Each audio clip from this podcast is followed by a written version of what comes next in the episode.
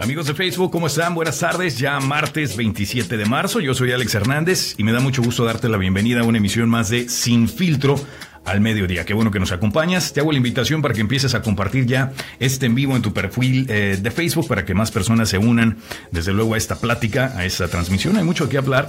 También el día de hoy les quiero recordar que también nuestra emisión de Sin Filtro ya está disponible a través de podcast. Nos puedes encontrar en iTunes, nos buscas como Alex Hernández Sin Filtro y cuando no tengas la oportunidad de ver este en vivo aquí en Facebook, bueno, pues también nos puedes escuchar a través de iTunes. Recuerda, nos encuentras solo como Alex Hernández eh, sin filtro. Quiero saludar a las personas que se están uniendo al en vivo, a Maribel, eh, al buen Jerry, mi amigo Jerry, que se fue a Miami esta semana. No sé si sigues por allá, mi Jerry, o no este, al evento este de Ultra, creo que se llama, ¿no? Un evento de música, de DJs y todo eso. Este, para que nos platiques cómo te fue por allá en Miami. También por acá, eh, John, Francisco, Antonio Garza y Charlie Boy Camilla, muchísimas gracias. Carlos Antonio Nájera, eh, Noriega, perdón, eh, Joel González. Hey Alex, hey Joel, how you doing, man? Thanks for tuning in. Julio, eh, Julio Navarro, también muchísimas gracias. Bueno, pues los invito a que compartan, por favor, este en vivo y empecemos a platicar todos, todos sin filtro. Oigan, pues les platico un día como hoy, pero de 1987. Eso sucedió en la ciudad de Los Ángeles, California. El grupo de rock YouTube, para todos los aficionados a la música y a YouTube, yo me considero un fan completamente de YouTube y de, y de Bono y todo este rollo. Bueno, pues ellos tocaron por primera vez la canción Where the Streets, uh, Where the Streets Have No Name y esto lo hicieron en el techo, en la azotea de un negocio ahí en la, en la, en la ciudad de, Los Ángeles, eh, en la azotea de una tienda de licores. Y esto fue antes del concierto de Joshua Tree en la misma ciudad. Esto causó tremendo, tremendo eh, eh, relajo en la ciudad de Los Ángeles convocó a las autoridades porque el grupo YouTube no había solicitado permiso a la ciudad de Los Ángeles. Ellos prácticamente a la brava se subieron a la azotea a grabar su videoclip. Where the Streets Have No Name, que era cuando estaban promocionando precisamente eh, ese sencillo, ¿no? Para todos los que conocen muy bien la música de YouTube, eh, recuerdan bien este video. Si no lo han visto, métanse a YouTube y búsquenlo como eh, YouTube, Where the Streets Have No Name, y van a ver el video donde están en la azotea de esta tienda, en la calle, bueno, pues están cientos y cientos de personas viendo eh, a YouTube porque nadie lo esperaba, nadie sabía, solamente la banda se puso ahí a tocar, empezaron a grabar su videoclip, llegó la policía, inclusive esas tomas las incluyeron eh, en el video de Where the Streets Have No Name. Eso sucedió ya en 1987, un día como hoy increíble que ha pasado ya tantos, eh, tantos años después de ese videoclip. Y YouTube, bueno, pues sigue siendo la banda eh, reconocida a nivel mundial, como sabemos todos. Dice por acá Joel González, shared and uh, thank you for tuning in last night. I'm moving my station. All right, Joel. Un abrazo. Thank you for sharing. Eh, on Air dice, buen video, claro, buenísimo video, Jerry.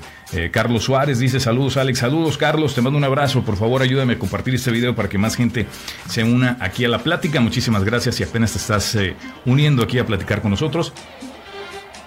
Estamos hablando sin filtro eh, y me encanta acompañarte si es que estás en tu hora de almuerzo, en tu hora de lunch, o si estás en el trabajo, pues bueno, ¿por qué no acompañarte también un ratito mientras, eh, bueno, pues estás, estás en el trabajo? Oigan, un tema que está ahorita acaparando titulares a nivel eh, nacional es la controversia que está generando el nuevo cuestionario para el censo del año 2020. Como saben, cada 10 años se realiza un censo en el país, bueno, y no solamente en Estados Unidos, pero en otros países, en México también, eh, donde pues van de puerta en puerta, ¿no? O a veces también lo hacen por teléfono y realizan estos eh, cuestionarios para saber cuál es la, población del país. Eh, pero ahora, el censo 2020 va a incluir una pregunta sobre la ciudadanía.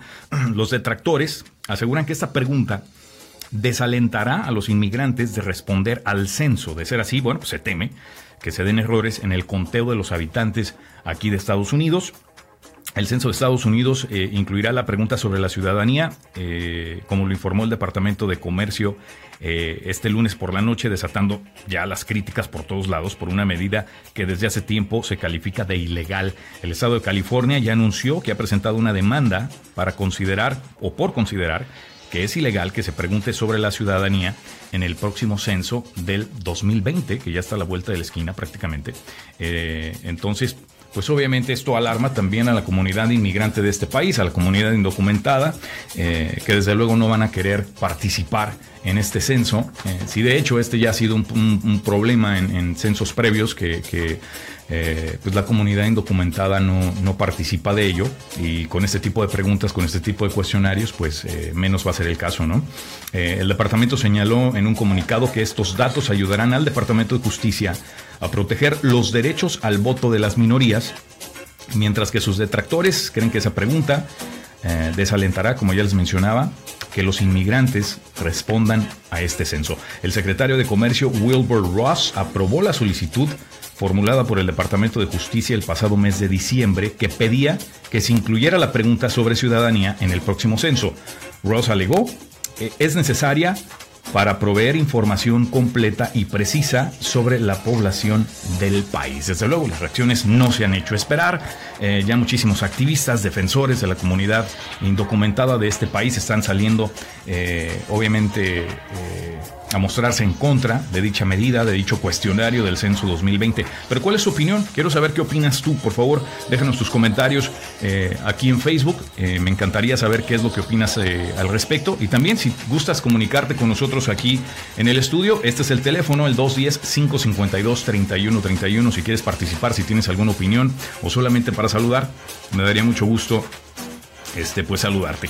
Eh, se está uniendo por acá a la emisión David Estrada, Jesse Torres y Roberto Córdoba. Muchísimas gracias. Raquel Ávila y Norma Camacho. Muchísimas gracias por unirse a la transmisión y por favor no dejen de compartir, no dejen de compartir este en vivo.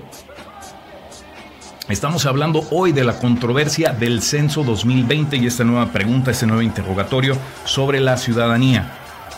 Se teme que los inmigrantes indocumentados en Estados Unidos no vayan a querer contestar eh, esta pregunta. ¿Qué te parece a ti? ¿Crees que, ¿Crees que es algo sensato que está haciendo el censo? ¿Crees que se están pasando un poquito de la raya?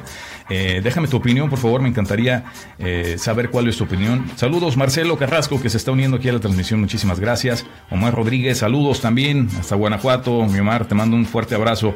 Este, a todas las personas que están ya por aquí conectándose al en vivo de Sin Filtro.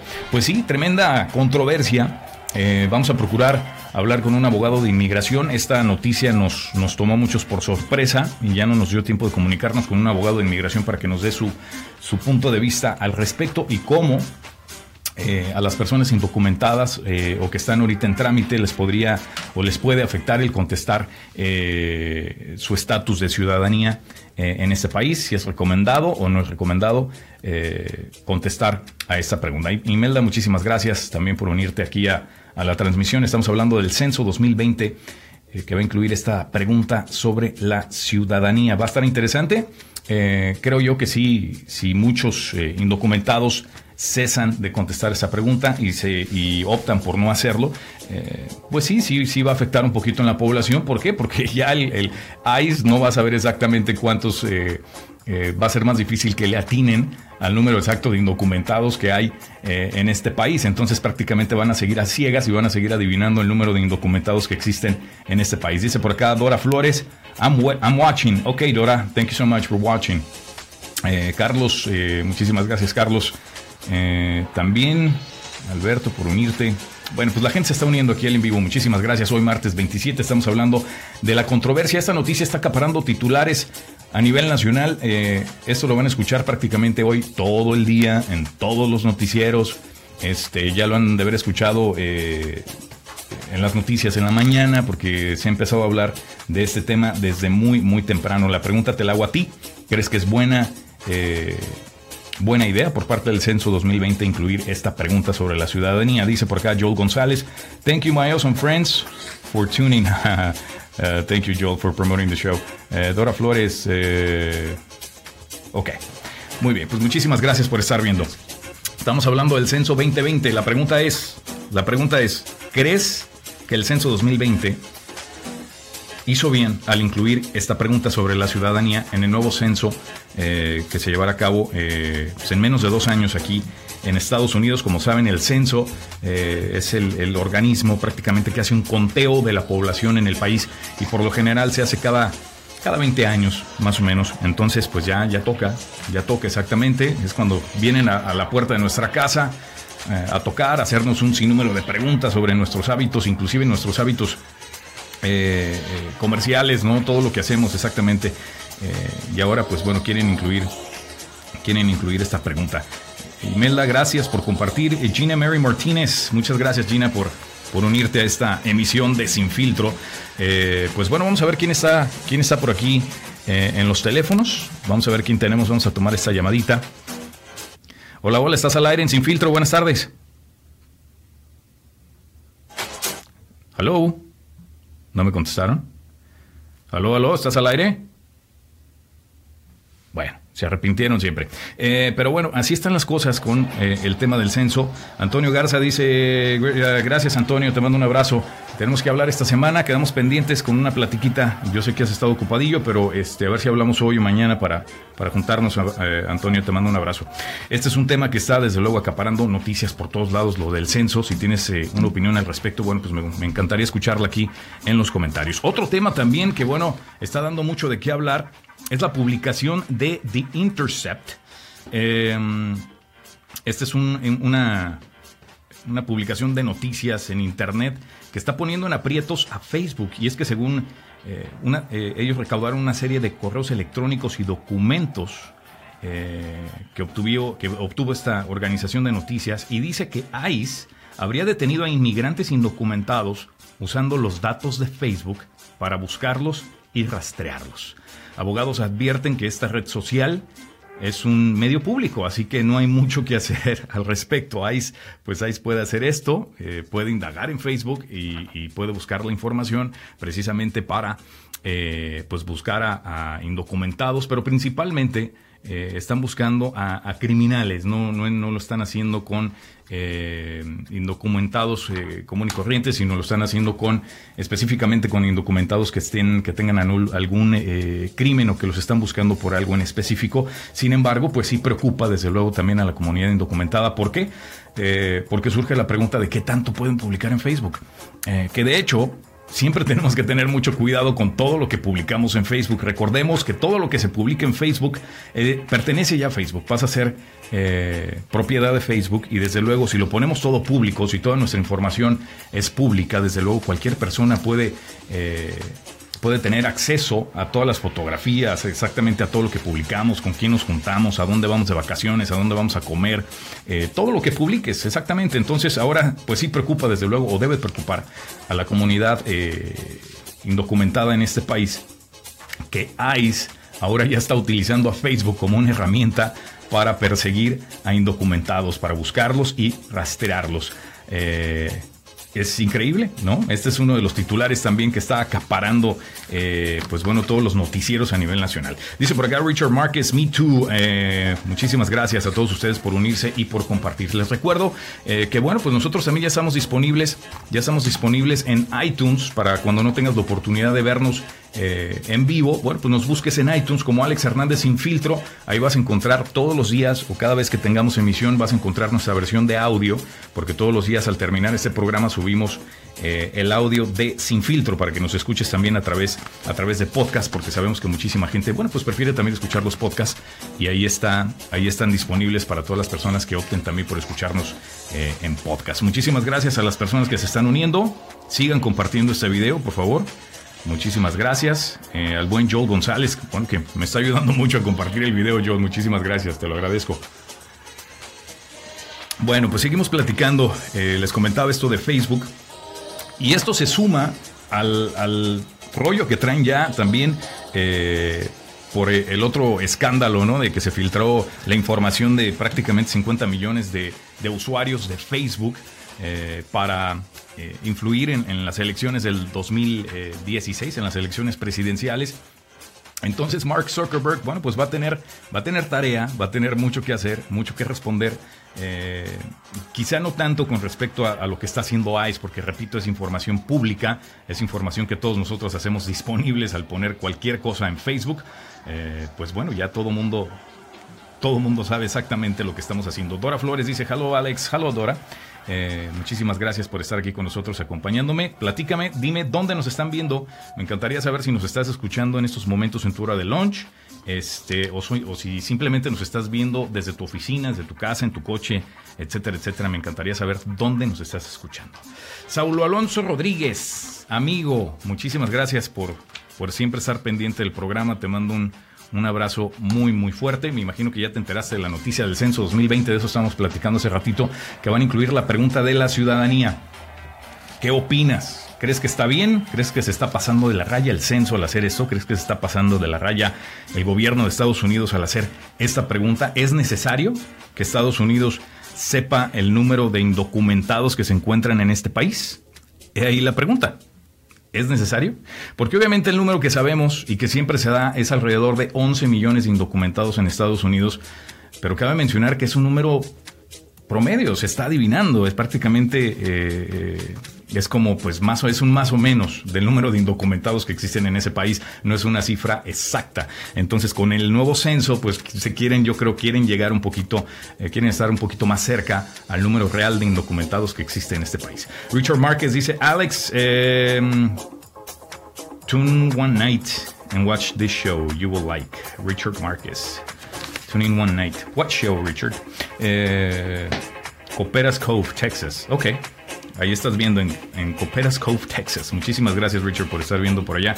Te mando un abrazo, muchas gracias. Un saludo también a mis eh, eh, patrocinadores, FOG Digital Marketing. Si están pensando hacer alguna página de internet, si ya tienen su página de internet pero necesitan ayuda para, para darse a conocer, pues bueno, ellos tienen estrategias para para que crezca sus visitas en su página de internet, diseño gráfico y mucho más. Ahí está FOG Consulting. Y pues nosotros también siempre estamos buscando eh, oportunidades de patrocinio, así que si tú tienes tu negocio y te interesa eh, promoverte en este programa, bueno, pues ahí está el teléfono para que te comuniques con nosotros y te decimos exactamente de qué manera, de qué manera te podemos ayudar.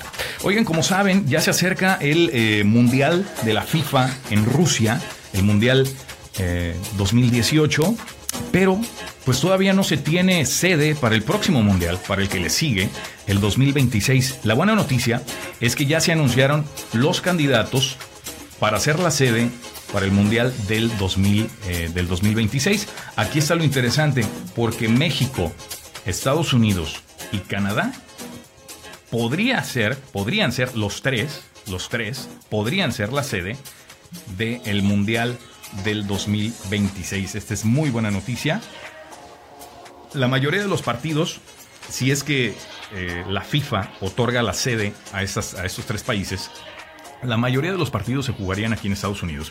Se dice que el partido inaugural se jugaría en Estados Unidos y el partido de clausura se jugaría también aquí en Estados Unidos. Aproximadamente 10 partidos se jugarían en México y eh, otros tantos se jugarían también en Canadá. Otra de las sedes eh, para el 2026, es una de las propuestas, es Marruecos.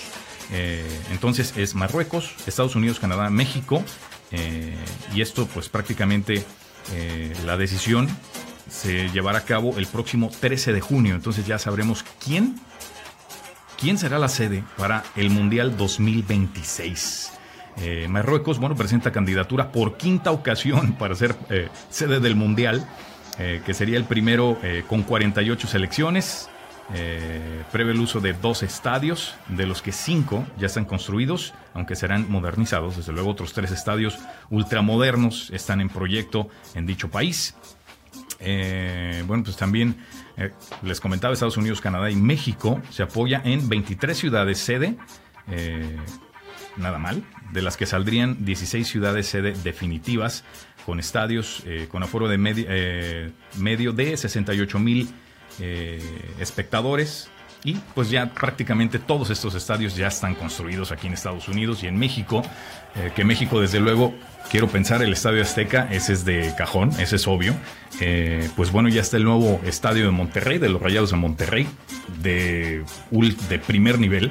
Está también pues el OVNI Life en Guadalajara, que esos tres son de primerísimo nivel. y hay otros tantos en México que también puede ser sede para el Mundial 2026. En Estados Unidos, bueno, pues están todos. ¿Cuál, ¿Cuál, les gusta para hacer sede eh, para un mundial? Prácticamente están todos y siguen construyendo nuevos estadios y para entonces pues ya va a estar inclusive el nuevo estadio de eh, los Raiders que ahora se mudan a, la ciudad de Las Vegas como ustedes saben. Pero así están las cosas. Dice por acá Carlos Antonio, dice administración en la Casa Blanca. Eh, quizá no sería tan sospechoso, pero con este presidente todo cambia. Ah, te, refieres al, cuestionario del censo. Dice Saulo Rodríguez, eso es una muy buena idea, lo del censo. Si son legales, si tienes problemas mentales y cuántas armas tienen y de dónde son, cubrimos muchos problemas. You can manage what you can measure. Ah, true. That's a good point. That's a good point. Joel, uh, Joel González. Alex has watched my show. He knows I'm crazy but honest. Uh, Joel. Ah, está hablando del programa de, de, Joel. Sí, es muy cierto. El Joel, The Texas Outlaw, que tiene su programa todas las noches. Este. Así que también me da mucho gusto eh, apoyar otras producciones que, que, surgen a través de, de, Facebook. Así que Joel, bueno, pues también tiene su, su programa de, de, de opinión, ¿no? Y también habla, habla sobre lo que está en su mente, todo lo que él piensa. Así que, este, pues si, si te gusta escuchar diferentes opiniones, pues Joel también es otra opción que está en las noches. Joel, recuérdame por favor a las 8 de la noche, creo que estás 7, 8 de la noche. Dora Flores dice, Honest, you are no doubt. Ok, le están hablando ahí. Alejandro Sandoval, gracias por unirte aquí a la emisión de Sin Filtro. Por favor, no olviden compartir. Y les recuerdo que ya estamos también a través de, iTunes y nos quieres escuchar eh, por medio de podcast. Subimos el audio todos los días después de la emisión mm, de Sin Filtro y puedes escuchar ahí el podcast. Bueno, pues ahí está el tema. Entonces, esas son las eh, posibles candidaturas para el Mundial 2026. Te lo repito, Marruecos. Eh, Estados Unidos, Canadá y México. Se hablaba también de la posible candidatura inclusive de Colombia. Este, pero hasta ahorita los fuertes entonces Marruecos y la candidatura conjunta de Estados Unidos, Canadá y México. Creo que esa es la, la, que tiene mayor sentido, Estados Unidos, Canadá y México. ¿Por qué? ¿Por qué tiene mayor sentido esta, esta candidatura? Porque no afectaría de ninguna manera en cuestión económica a ninguno de estos países. Eh, los va a beneficiar desde luego sí, pero tenemos el ejemplo eh, de Sudáfrica, por ejemplo, que se dice que cada,